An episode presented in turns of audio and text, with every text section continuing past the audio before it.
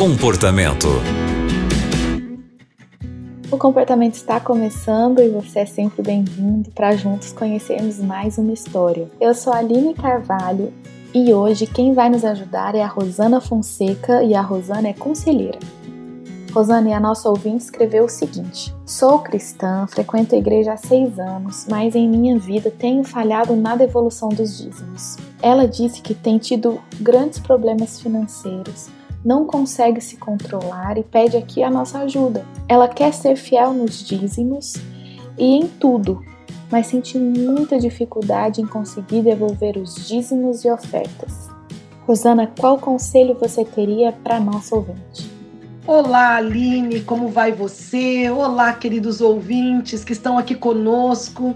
Eu quero desejar a todos vocês muitas bênçãos do céu. Alegria poder estar aqui de novo com vocês, participando deste programa tão especial.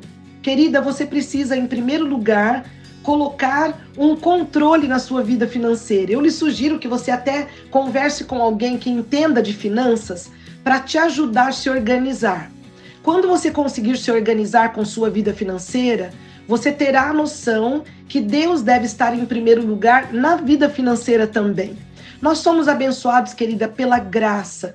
O Senhor nem precisa do nosso dinheiro, mas Ele nos dá a oportunidade de devolver o que é dele. A Bíblia diz que você devolve os 10% a Deus, que não nos pertence para que não possamos roubar a Deus. Esse sentimento que você tem de angústia, querida, poderá ser completamente transformado hoje quando você se determinar a obedecer o que diz a palavra de Deus.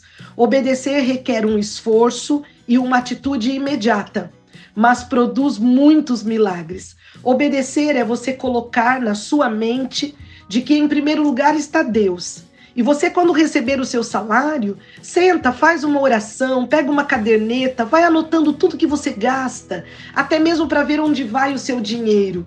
Mas, em primeiro lugar, antes de qualquer coisa, tire a parte de Deus e separe ali num cantinho. Ore a Deus agradecendo sobre aquele dinheiro e veja a multiplicação que Deus fará na sua vida. Querida, muitas vezes nós achamos que o dinheiro do dízimo poderá nos fazer falta quando nos enganamos com esse pensamento. Nunca nos fará falta aquilo que não era nosso. Esse dinheiro pertence a Deus e deve ser entregue por amor, por gratidão, por devolver a, a parte que não nos pertence. Portanto, experimente ficar amiga do doador da vida. Faça dele o seu sócio.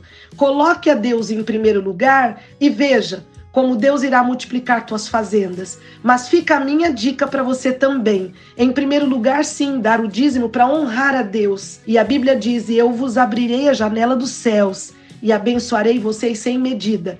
Mas você precisa da parte que é sua, se organizar porque orçamento nenhum fica de pé quando nós somos desorganizados financeiramente falando, e Deus quer te ajudar nisso também. Um grande abraço para você e que você tenha essa meta bem firme no seu coração para experimentar o que Deus tem para você. Muito obrigada, Rosana, por nos ajudar com essa história. E para você que está acompanhando o comportamento agora e precisa de uma ajuda, é só escrever para gente envie um e-mail para comportamento@novotempo.com. O programa de hoje fica por aqui e muito obrigada pela companhia. Você também encontra o comportamento em youtube.com/novotempo rádio.